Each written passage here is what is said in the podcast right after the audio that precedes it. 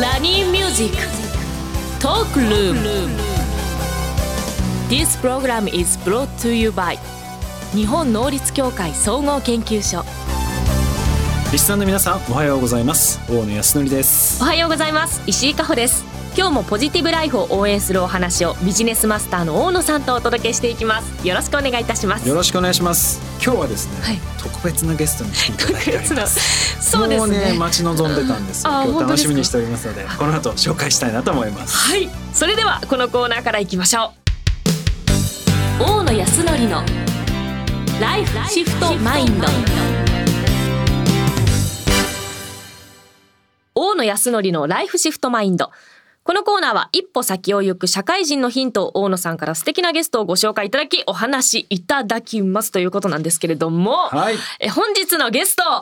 なんと私喜びがおお話しさせていただきでござまいますすよろしくお願いいたしますはいいや実は言うとです ねあの、はいまあこの番組はねエンタメ番組ではないのでどちらかというとビジネスの観点からちょっと喜びをさんをね切っていうこうかわなーは話せるかな私大丈夫かないやいやいや実はねまだまだ知らない方もいらっしゃるかもしれないので、今どういう活動をされてるのかちょっとそこの説明からお願いしてもいいですそうですね今 SNS で「喜び」という名前で私活動させていただいておるんですけれどもまあインスタグラムと TikTok が主な SNS になると思いますかね今フォロワーって累計でどれくらいなの累計30万人超えたぐらいですかね今ね30万ってまあまあまあそうですすねごい数だと思うんですけど、はいまずそもそもなんですね、うんうその TikTok とか Instagram、まあ、SNS もたくさんあると思うんですけど、はいこの2つになんか絞った理由っていうのはどういうのがあったんですか全部やったんです実はあ Twitter とかそうなんです Facebook とかも、はい、はいはい全部やっててミクシーから私あの出る SNS 全部やってるんですね、古 いなミクシーはいそうなんですよ全部やってて一番相性が良かったのが TikTok の動画だったんですよほうほうほうほうほうほうで SNS でそのインスタグラムもやってたんですけど写真しか上げてなくて最近インスタグラムもそれこそ動画リールが主流になり始めてるじゃないですか、うんなのでそれも最近こう伸びてきてっていう形ですねそのまあ SNS って今たくさんあって、はいその企業の人たちもプロモーションするのに一体こうんううんどれにこうやっていくべきなのかってこあうー結構悩んでる方いらっしゃるかなと思うんですけど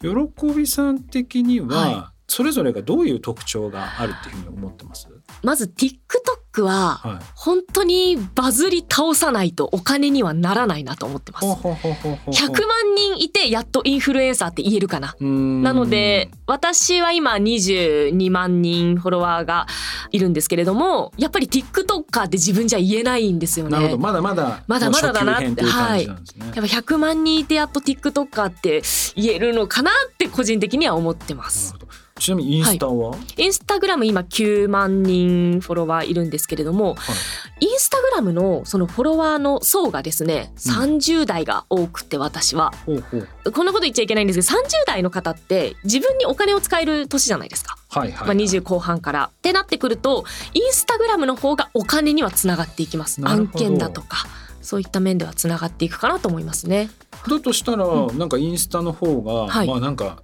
ち力を入れるべきなのかなと思うんですけど、TikTok はでもなんでややってるんですか TikTok はとにかくいろんな人に不特定多数に行くっていう強みがあるのであー始めやすかったんですよね。なるほどバズりやすさでいくと、はいその SNS の中では TikTok の方がバズりやすいんですかバズりやすかったですこれ過去形なんですよ勝った TikTok 最近ちょっと個人的に難しいなと感じていてほう本当に面白くないとバズらなくなってきてるんですよねなるほどなのであの比較的今ちょっとこう過激なものが増えてるじゃないですか動画でもあーそういう背景があるのかなと思ってます、ね、ちょっとコンテンツのその作り方とか質がうん結構今変わってきてるって感じなんですねそうなんです今まではある程度ちょっと面白かったりとかみんなに見てもらえてるなって AI が判断したらどんどんおすすめという欄に流れていったんですよ TikTok あっーて TikTok もやっぱりそのレコメンドに入るかどうかが結構重要なんですかそうですはいそれってなんかロジックっていうのは公開されてない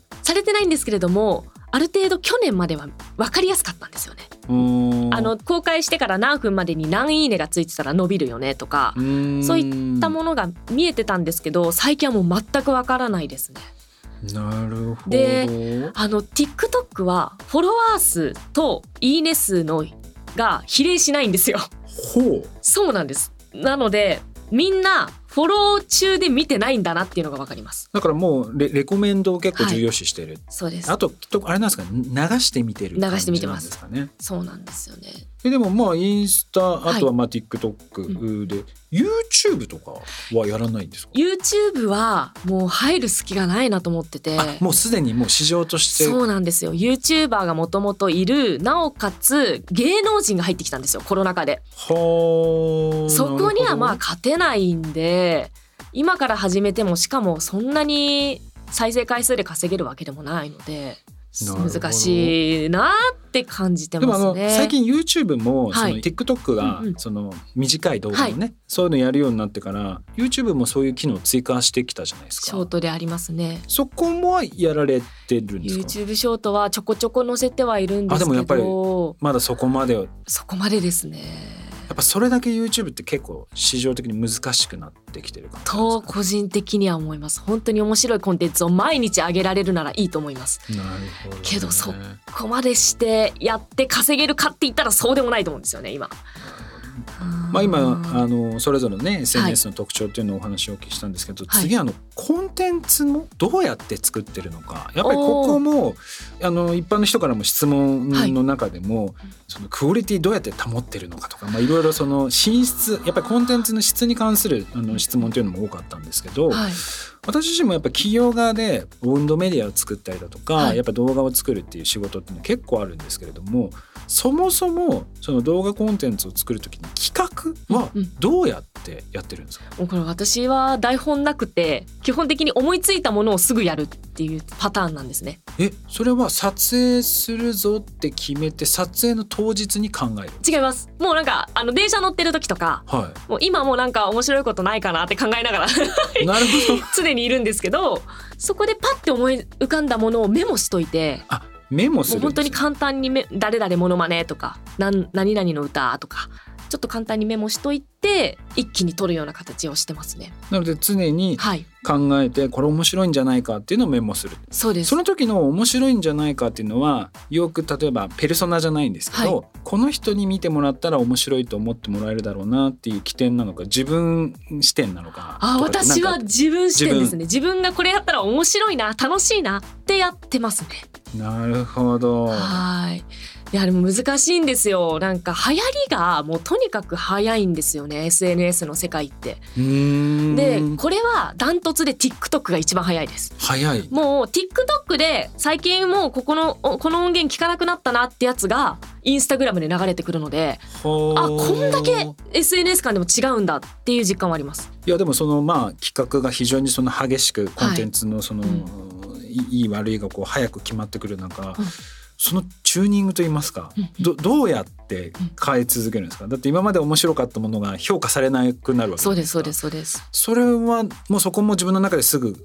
えていやこれだったらこういうふうに調整してみようってでまた出してよかったらうんうんまたそれをこうブラッシュアップしていくみたいな。いやもう私はインスタグラムと TikTok は同じものを同じ日に上げるっていうことをしてるんですよ。ほうで TikTok だと私は始めるのが遅い方なんですけどインスタグラムだと早い方になるのでどっちの面でも見れるなっていう感覚があってはあインスタだとみんなが知らないものをやってるんですよ。全く同じタイミングで上げるんです全かく同じタイミングで上げそてうます。確かに今最近そのやり方見ると、はい、インスタを先に上げたり TikTok を先に上げたり、コンテンツを結構バラバラにこう上げるっていうのが手法としてもあったのかなと思うんですけど、はい、喜びさん的には同時同時にやってますね。ほうでその状況をこう見ながら見。ながらやってます。なるまあ、そうやってね企はい画自分の中で考えて、まあ、日々面白いことないかなでいろんなこう状況を見ながら、えーこのコンテンツが今面白いんじゃないかっていうので、まあ、作っていくというのはあるんですけどまず、まあ、動画撮ってはい、編集ってどうされてるんですか編集全部スマホでえ編集アプリ使ってやってます。パソコンとか一切使わず全くです。もう全部スマホです。撮影もスマホです。えそういうののやり方とかを、はいなんか専門学校行ったとか、全くですね。え全部アプリケーション全部なんアですかプリで、スマホのはい、スマホのスマホで、 2回も言っちゃったけどそうなんです。え全部スマホです。あ今もうそんな簡単にできるめちゃくちゃ簡単です。しかも、ほうじゃあこうやって喋ってるじゃないですか。はい喋ったものを全部文字起こししたいってなった時に、うん勝手にやってくれます勝手に文字起こしもしてくれるんですよ喋ったことを、うんうんうんうんうんなのでスーパー入れるのもすごい楽ですしえテキスト入れるのは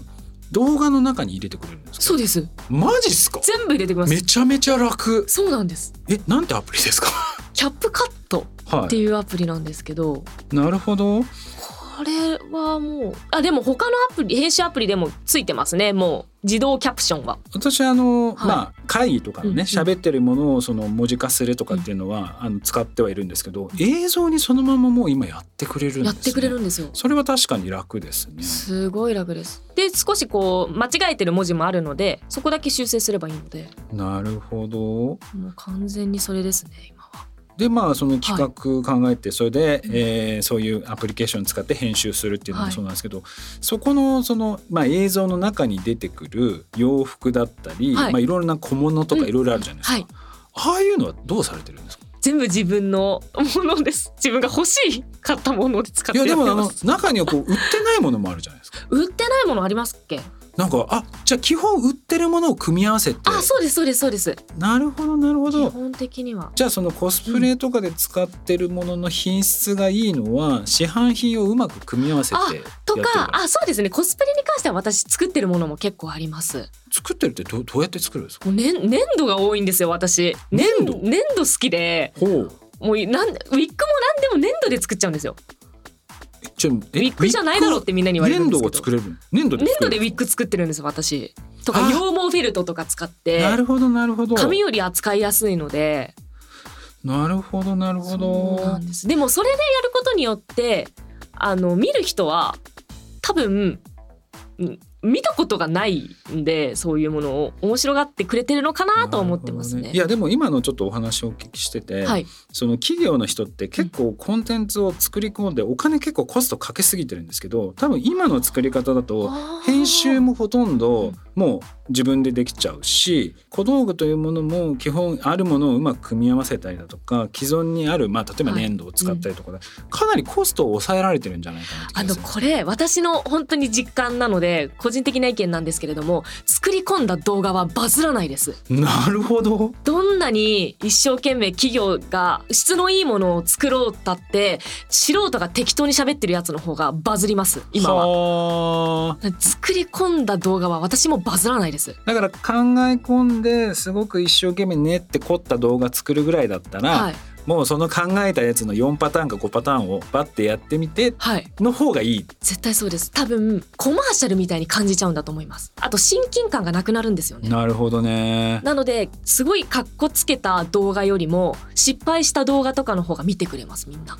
なるほどうねんあともう一つその最後に聞きたいのは、まあ、そういった形でコンテンツを作った後それをやっぱりバズらせるつまりはい再生回数を上げる、いいね数を稼がなきゃいけないっていう時にどういうふうにやればいいですか、いいね数より今コメント数の方が大事なのであどっかツッコミどころコメント数なんをだ作ったりします例えばうーん炎上商法ではないんですけれども何か一文字間違えるとかキャプションをわざとすげえわざと間違えて変換しとくとか